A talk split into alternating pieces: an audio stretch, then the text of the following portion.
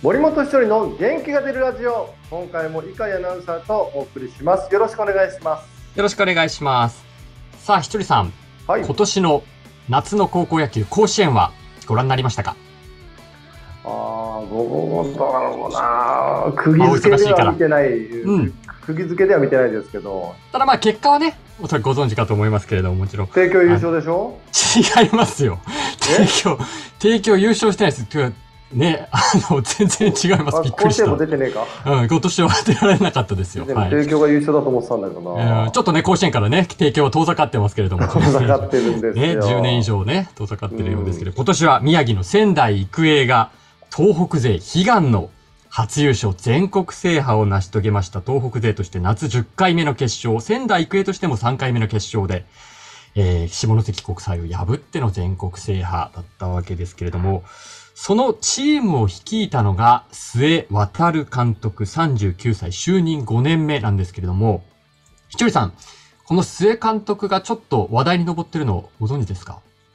インタビュー優勝インタビューが話題になったのは知ってますけど、その他は知らないなあ、そうですよね。そうなんです。あの、優勝インタビューでもね、非常に、あの、人間味あふれるというか、あの、多くの方が感動するメッセージを残されたということで、ちょっとこの、須江監督に今日はスポットを当ててお話を進めていきたいなと思いますけれども、簡単に須江監督の、えープロフィール、経歴をね、ご紹介させていただきますけれども、えーまあ、仙台育英の OB で、えー選手だったんですけれども、まあ、高校2年生の時にもうすでに学生コーチになって、チームを支える立場に回りました。で、その所属していた時には2001年の選抜で準優勝だったんですけど、もちろん試合には出てなくて、裏方としてチームを支える立場にいたと。で、えーその後、指導者としての経歴ですけれども、仙台育英の系列の中学校、修高中学の軟式野球部の監督になって、まあ、全国大会で優勝したりという実績はお持ちでした。で、ただ高校野球の監督になったのは2018年ですから4年前ですね。で、仙台育英の監督に就任して、えーその夏に甲子園出場。ここは初戦敗退だったんですが、翌年2019年の夏ベスト8、21年選抜ベスト8、そして今年の夏優勝と。就任5年で、えーこれだけの実績を上げたと。まあ、100年以上扉が開かれていなかった東北勢初優勝を成し遂げたという監督なんですけれども、その須江監督の指導方法も実は注目されてまして、えー日刊現代デジタルの記事によりますと、レギュラー選別基準を可視化したと。これどういうことかと言いますと、まあ、数値などの設定をしているんですね。レギュラーになるためにはこれを突破しなければいけないという数値。例えば、右ピッチャーだったら球速135キロ以上、左ピッチャーは130キロ以上。それからストライク率や脱三振率なども重視している。それから、えーバッティングで言うとスイングスピードは140キロ以上。野手の一塁到達タイム3.85秒未満とか、こうしたデータをかりと、ね、選別するためのデータを重視して選んでいるということなんですけど、ひとりさん、これ高校野球でここまできっちりやってるところってあるんでしょうか？ねないでしょうねそうですかね。提供とかもやっぱりこういうことはしてないですか？もちろんしてないですし今は監督変わりましたけど、まあ、はい前田監督がええ勝てると思った選手を使うと思うんですよね。はい。これでも、あれどうどうなんですか、その賛否はないんですか、そのデータ重視でうん。レギュラーを決めるっていうのは。うん、あの、ちょっと周りのね、チーム外の人の声がどうなのかはわからないですけど、チーム内では非常に納得率がやっぱり高くて、親御さんの前でもこれを、私はデータを重視する監督ですっていうのをしっかりともう就任してから説明されてるそうなんですよね。それでもあれですよね、親はそれ言われたらしょうがないってなっちゃいますよね、試合出れなかったらね。うん、特にその全国の強豪校、まあ、仙台育英もまあ甲子園の常連でもありますし、帝京なんかもそうだと思いますけど、OB がいたり、えー保うん。護、その保護、保護者の方たちも、あー元 OB だったり実績持ってたりっていうことで結構いろいろ言われるっていうことがあると思うんですけど、そういう風なみ外野に対しても、まあ、しっかりとこれが基準ですっていうのを示してそれって、はいそこのリスクヘッジのためのデータ管理なんじゃないの？いやいやいや。もう OB とか親に文句言われないようにデータだけ見せて、どうだみたいな。いや、もちろんでもそれもあると思いますよ。ね、結構やっぱり、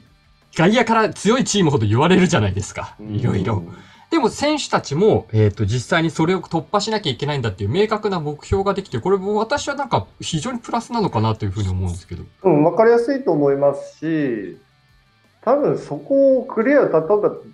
あの、野球選手って、はい。すごい飛ばすけど足が速くないとか、うん。いいるじゃないですか、そういうタイプはの人。い。はい。そこは多分、あれじゃないですか、あの、全員が全員全部クリアしないとレギュラーっていうわけじゃないですよね、きっと。そうですね。多分項目がいくつかあって、まあ何個以上とか、まあね、投打の、こ攻守のバランスとか、いろいろあるとは思いますけれども。はいまあでも分かりやすいですよね。あもっと練習しないととか、はい。ストライクもっと取んないととかね、うん。明確になってくるんで、高校生ってでも子供のようでもう大人に近いですからね。はい。はい。ある意味、分かりやすいかもしれないですね。うん。まあですから本当にあの優勝した後のインタビューの中でも佐藤キャプテンもやっぱり優勝した要因はというふうに聞かれて、まあ日本一のチーム内競争があるというふうに答えていて、実際に本当にメンバーが、私これあんまり取材してて経験ないんですけど、地方大会で登録メンバー外だった岩崎っていう選手は決勝戦で満塁ホームランをたりするんですけど、結構地方大会と甲子園に行ったメンバーがガラッと、ガラッとまで言わないですけど、もう数名入れ替わるって、強豪校では珍しいんじゃないですか？いや、珍しいです。そうですよね。だから、その、その今年の仙台育英の子供たちの、生徒たちの、そのデータに対するうんアプローチがすごいハマったんでしょうね。そうなんですね。だって、例えばミート率上げるとか、はい。数字にこだわりすぎてうん。パフォーマンスが落ちるっていうパターンもたくさんあるんで、はい。あのーまあ、若い頃ガーって練習したのがすごく身についたけど、うん。その後、なんか少し年取ってガーって練習したら、その若い頃のような身につき感がないとかね、ああ、はい。はい。まあ、その辺って、その時のに必要なものとか、ハマり感があると思うんですけど、はい。今年のだから仙台育英のチームにはそのデータとかがすごく良かったんじゃないですか？ああ、そういうことなんですね。まあ、あの、ね、今、ひとりさんのお話にもありましたけど、けまあ、き結果ですよ。そういう目標を設定したことで、えー今回の甲子園に出場したメンバーの中にも、ピッチャー5人は全員140キロオーバーとか、サウスポーでも147キロ投げる選手がいたりとか、登録メンバー外の選手含めても14人140キロオーバーのピッチャー投げられる選手がいると。いうことで、まあそういった結果としてもね、まあ出てきているということですけれども、